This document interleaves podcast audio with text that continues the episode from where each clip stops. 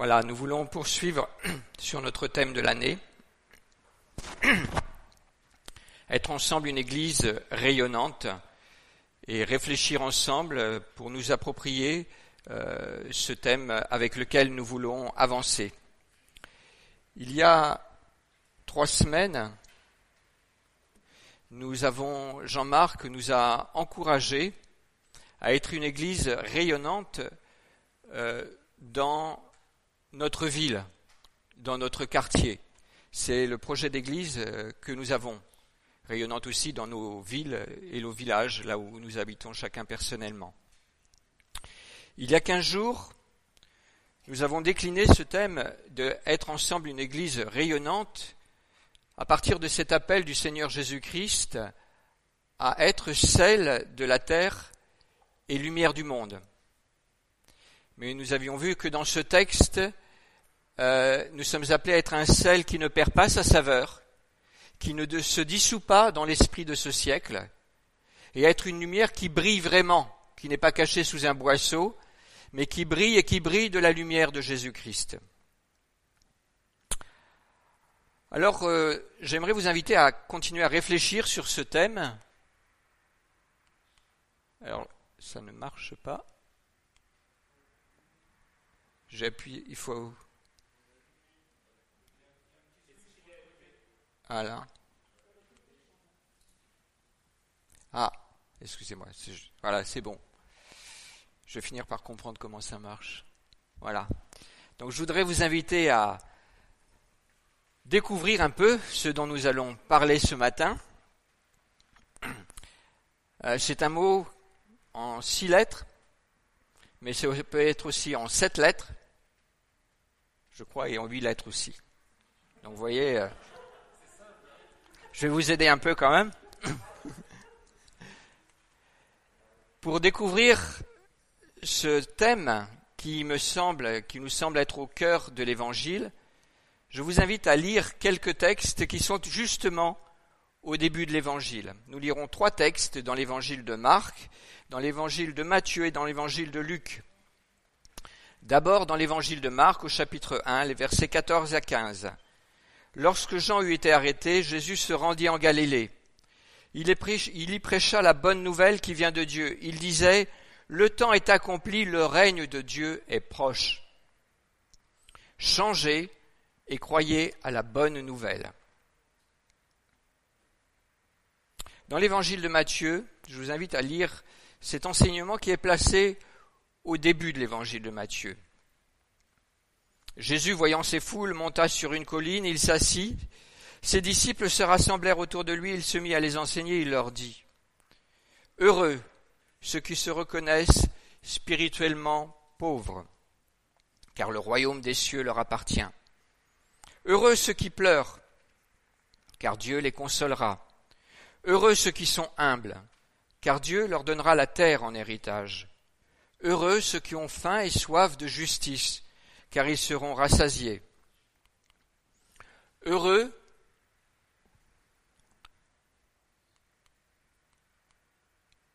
Excusez-moi, alors oui, ça s'est éteint à nouveau.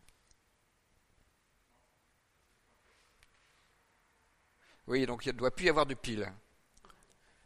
Voilà, donc je vous ferai un signe, comme ça, voilà. Je sais mieux faire ça.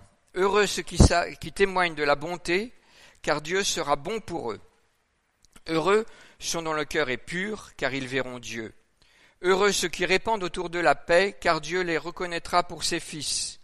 Heureux ceux qui sont opprimés pour la justice, car le royaume des cieux leur appartient. Heureux serez-vous quand les hommes vous insulteront et vous persécuteront lorsqu'ils répondront sur toutes sortes de calomnies sur votre compte à cause de moi.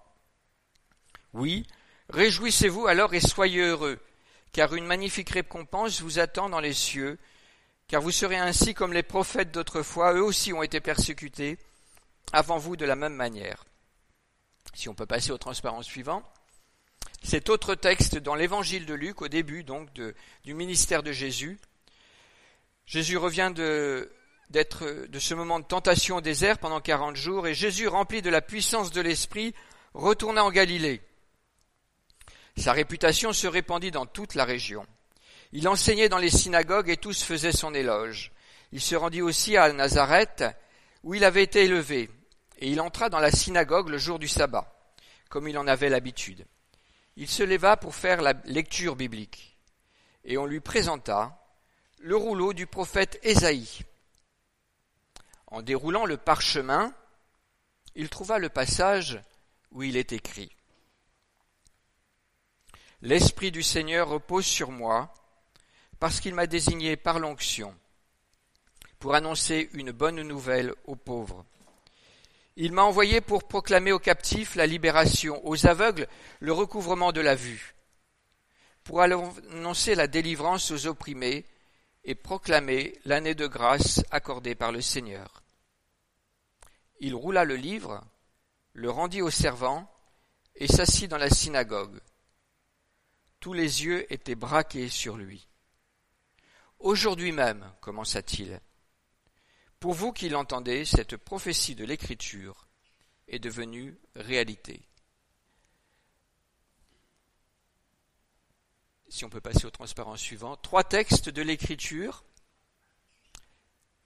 qui peuvent nous permettre de découvrir, me semble-t-il, une notion qui est au centre de la bonne nouvelle que nous apporte le Seigneur. Alors, est-ce qu'il y a des... Parlez fort parce que j'ai... Hmm?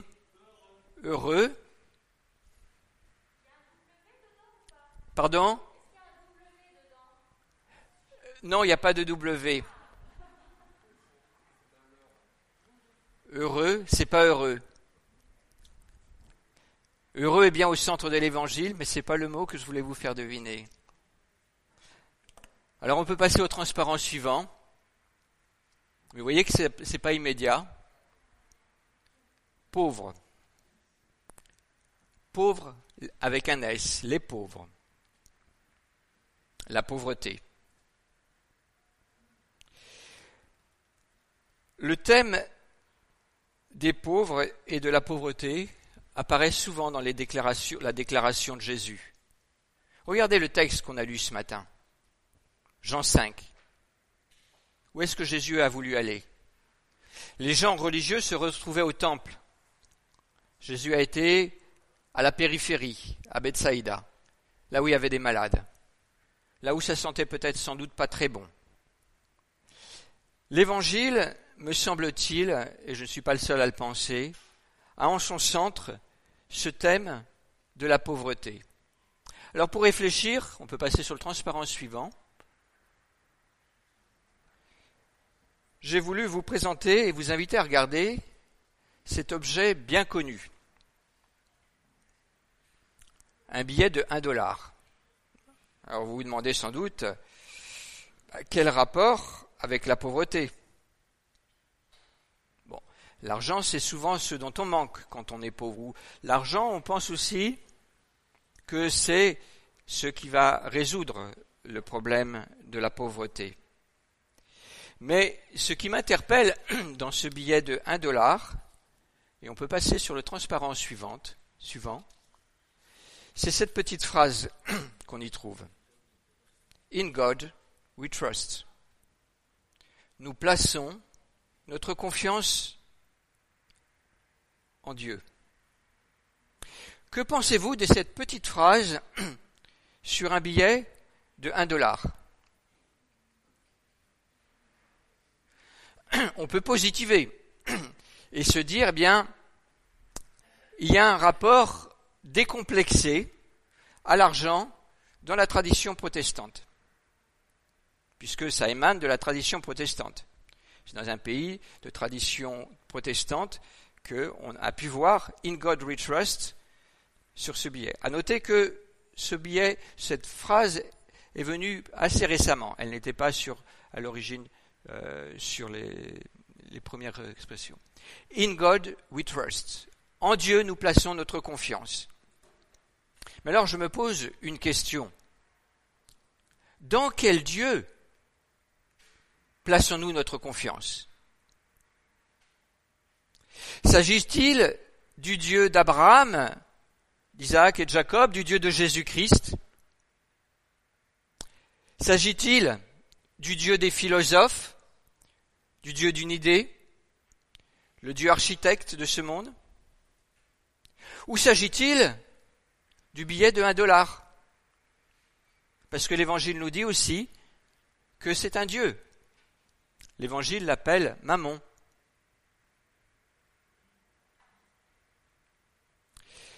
Mon propos ce matin n'est pas de tellement de parler des États-Unis.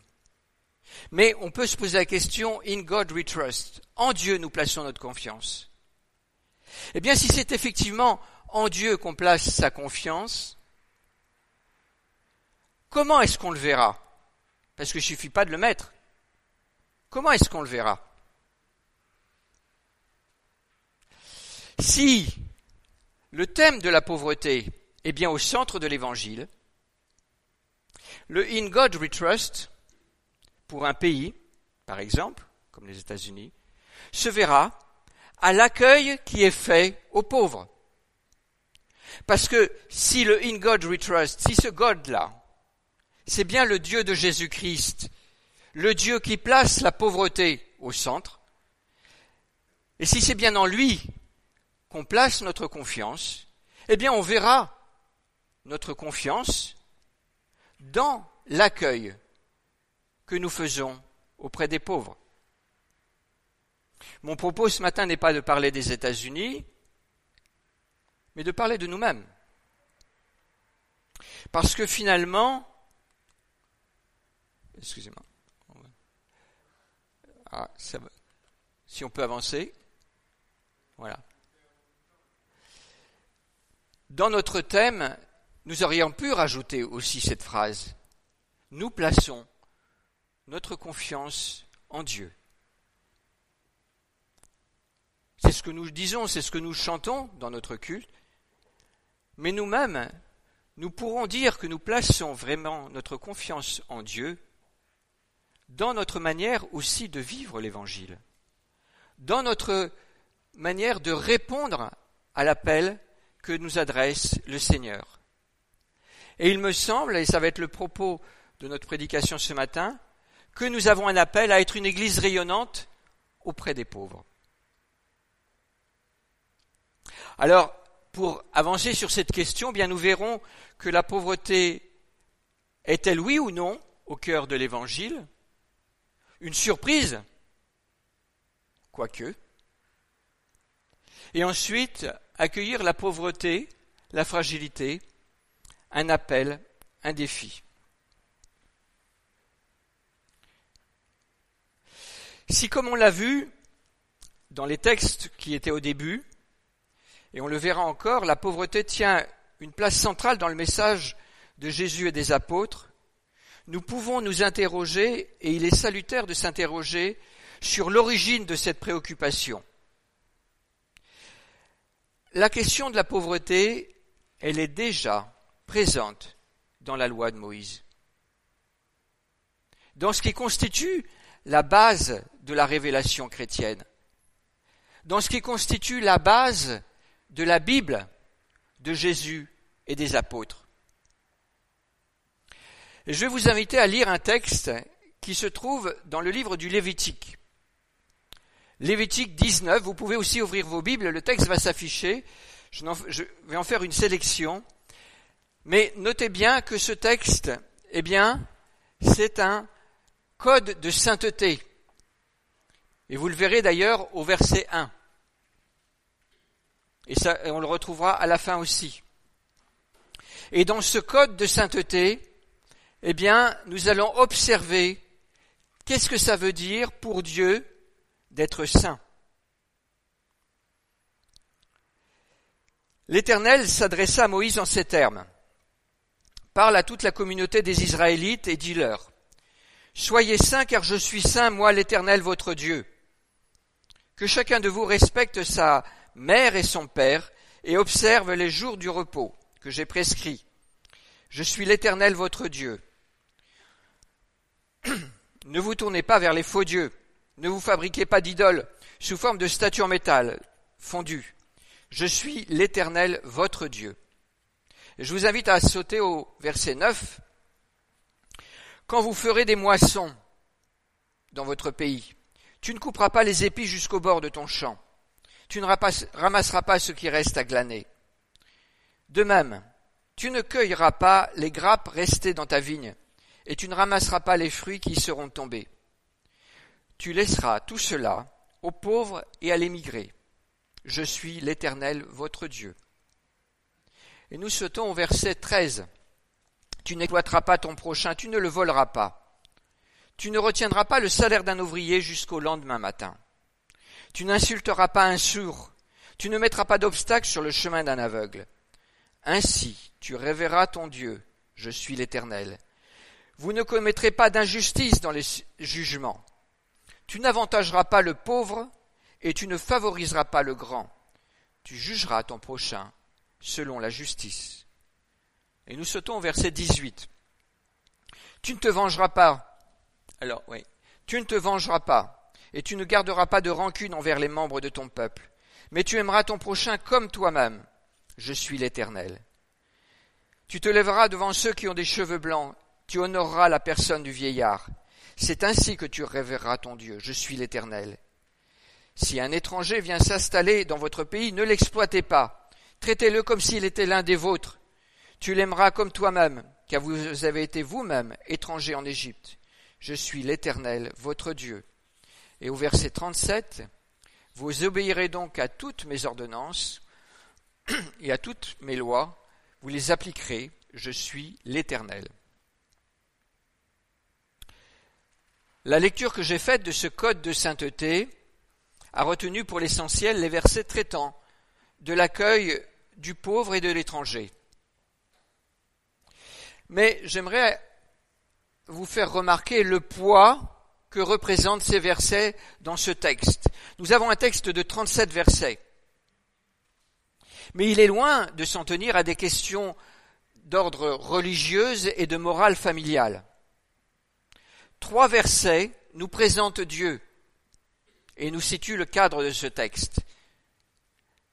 Seize versets traitent des questions religieuses. Quatre versets traite des questions de morale familiale.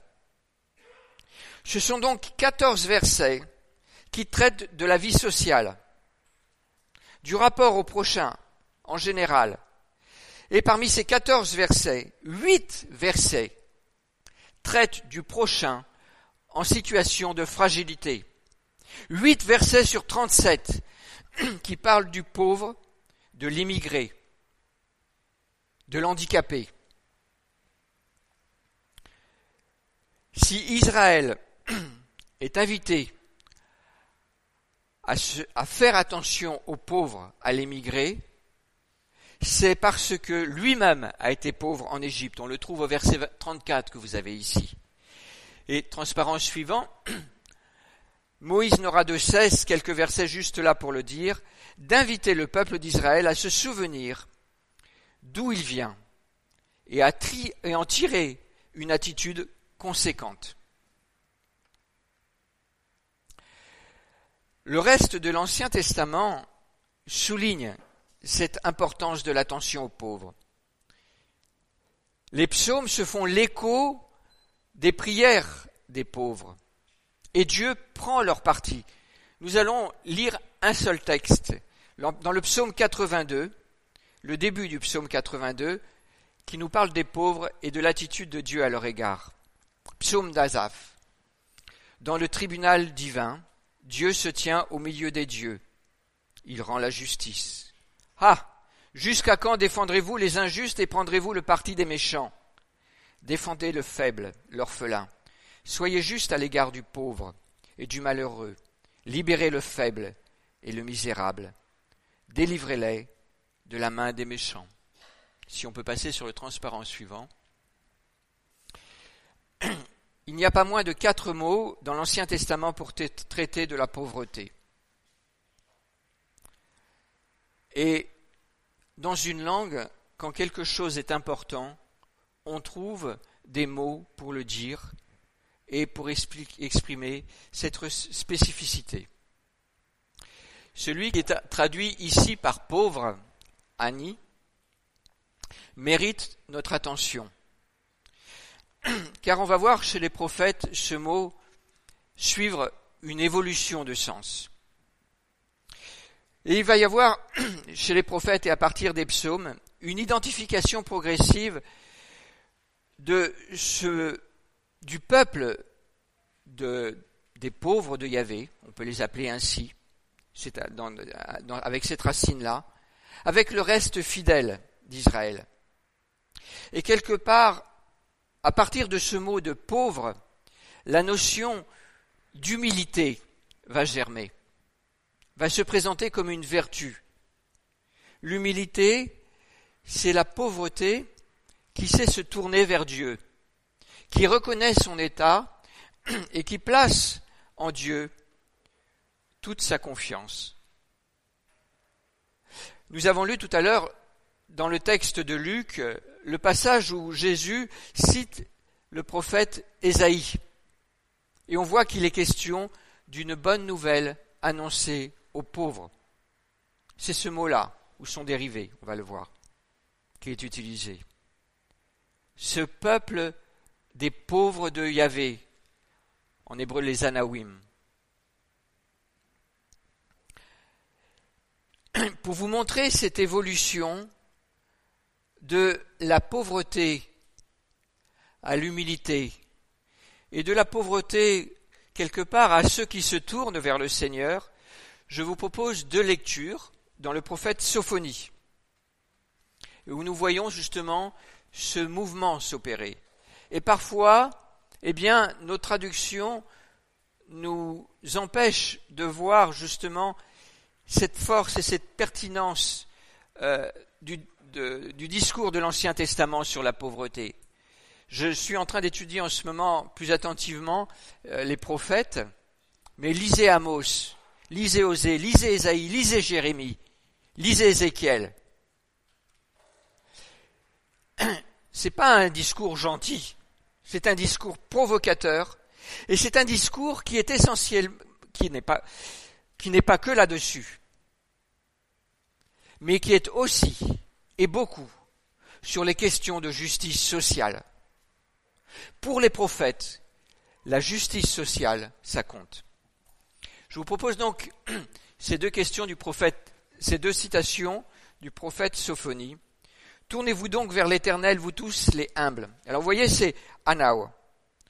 C'est la même racine que Ani, mais c'est un mot qui est déjà utilisé, je crois, dans les livres de l'Exode du Nombre. Et là, il veut dire pauvre. Pauvre, un point c'est tout.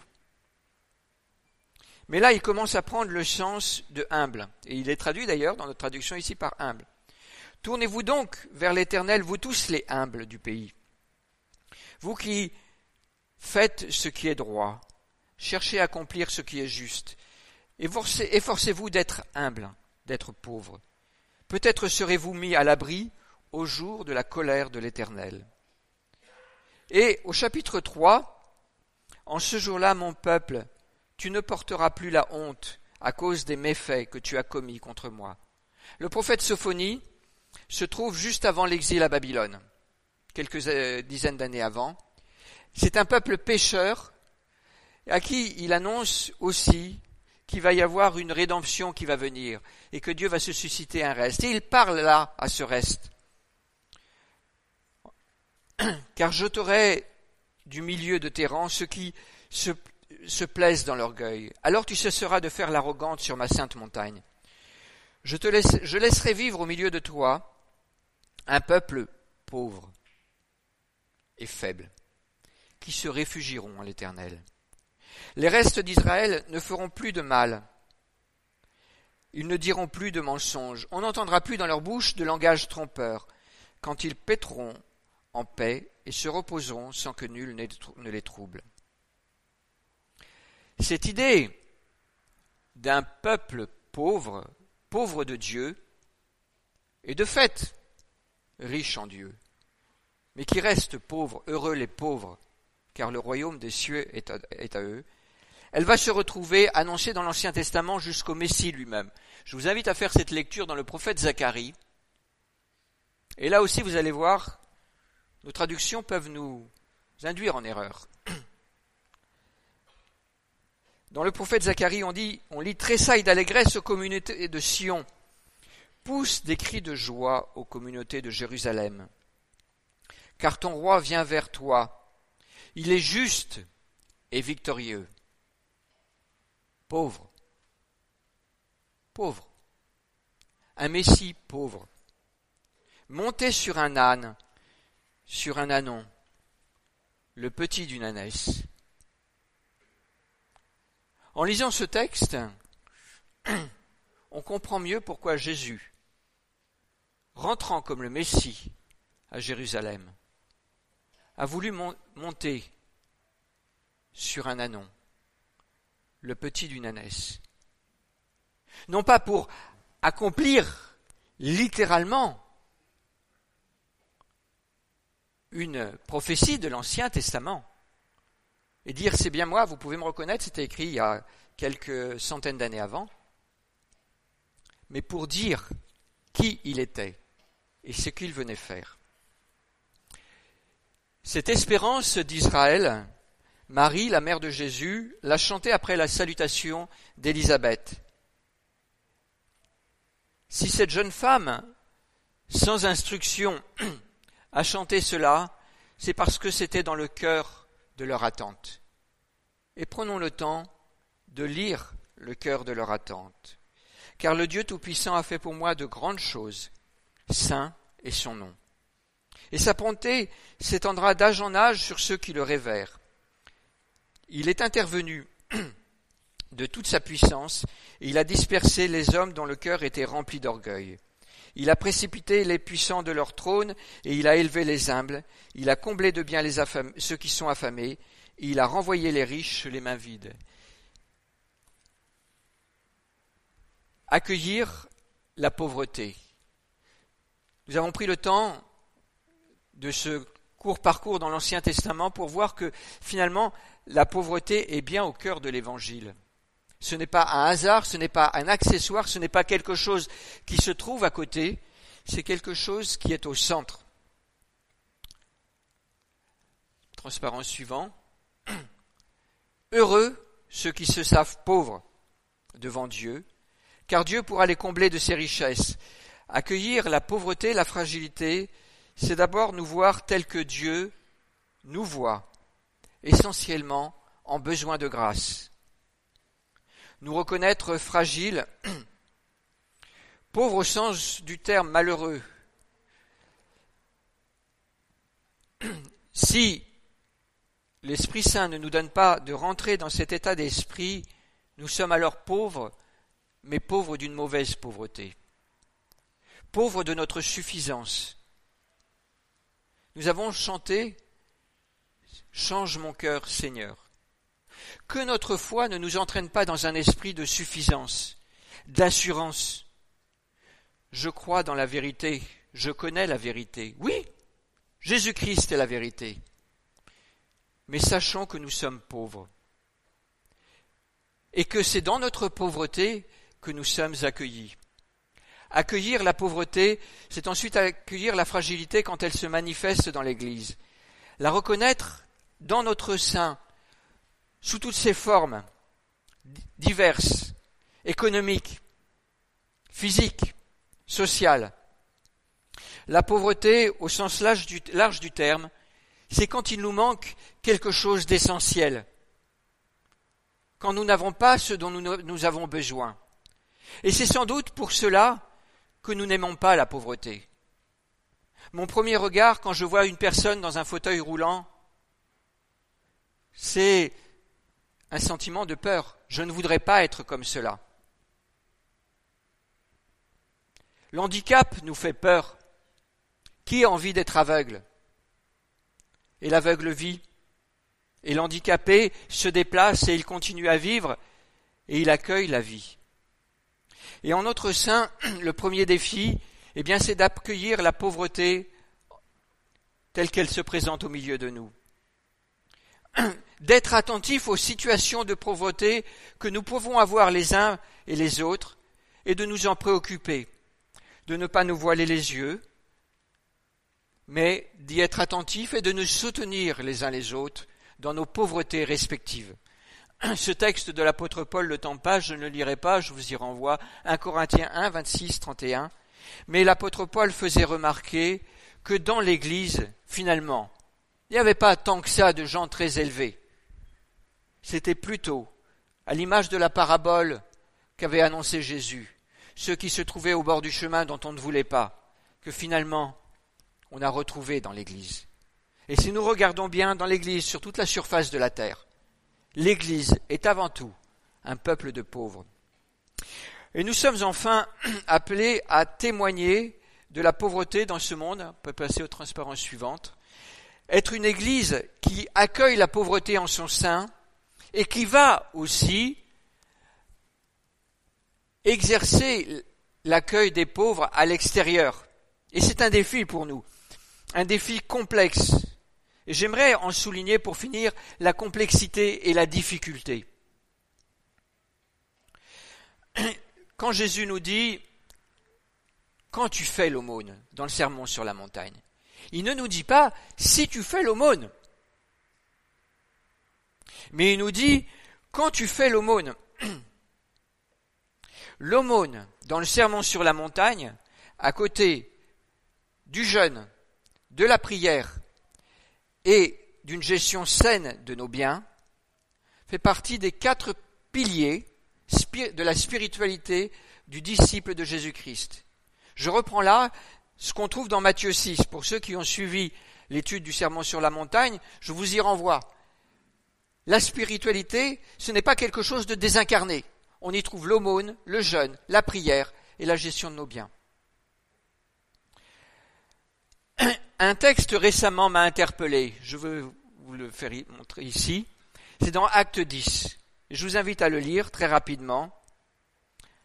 C'est le premier païen qui se convertit. Un jour, vers trois heures de l'après-midi, Corneille eut une vision. Il vit distinctement un ange de Dieu qui entrait chez lui, qui lui dit Corneille.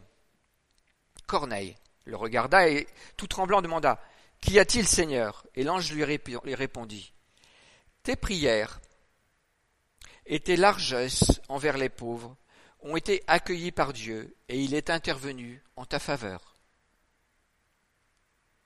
J'ai été frappé, en lisant ce texte, de voir que dans sa préscience, dans son élection, Dieu avait été sensible à la recherche spirituelle de Corneille et à ses largesses envers les pauvres.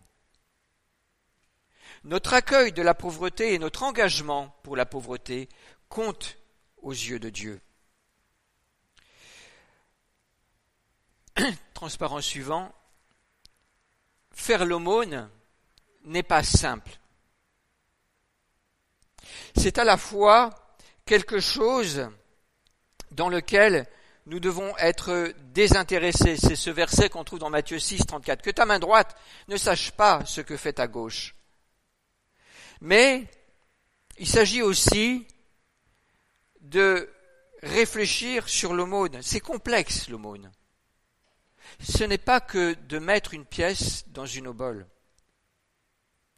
C'est nous engager dans la lutte contre la pauvreté.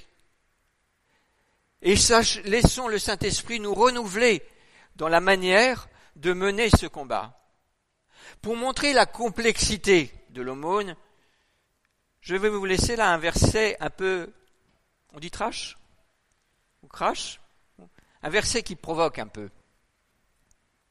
Dans l'église de Thessalonique, il y avait des croyants qui, dans l'effervescence eschatologique, ne voulait plus travailler et il comptait sur les autres.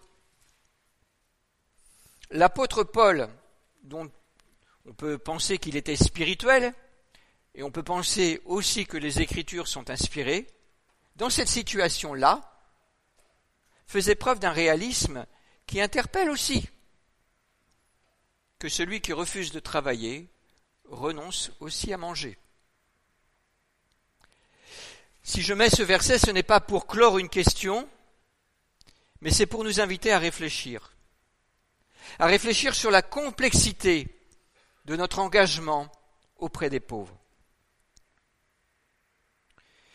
Que Dieu nous donne donc de pouvoir donner, donner aux pauvres, non pour calmer notre conscience, non pour nous justifier de quelque œuvre méritoire ou exemplaire, mais avant tout par amour, à l'image de celui en qui nous plaçons notre confiance et dont nous voulons témoigner.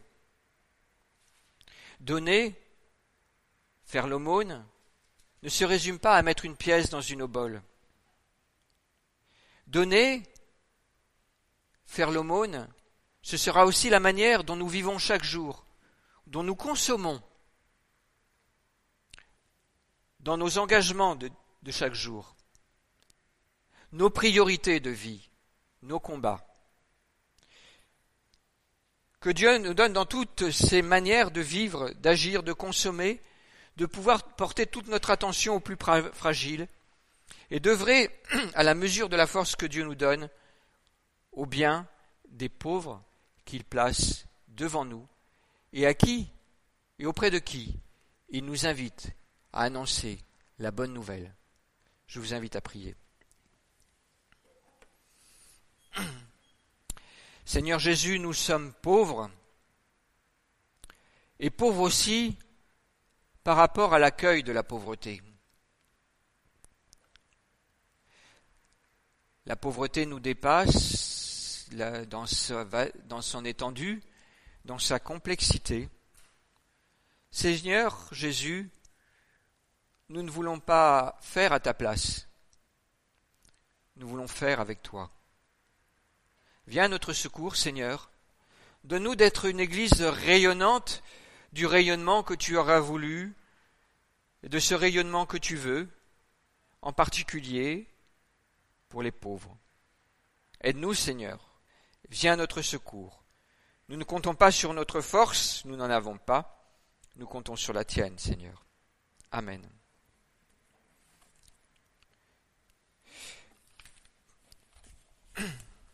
Pour ceux qui voudraient poursuivre la réflexion, je vous donne cette référence, Les pauvres et nous, de Jacques Blandenier. Vous pourrez trouver tout un ensemble de ressources justement sur cette question de la pauvreté au cœur de l'Évangile. Merci de votre attention.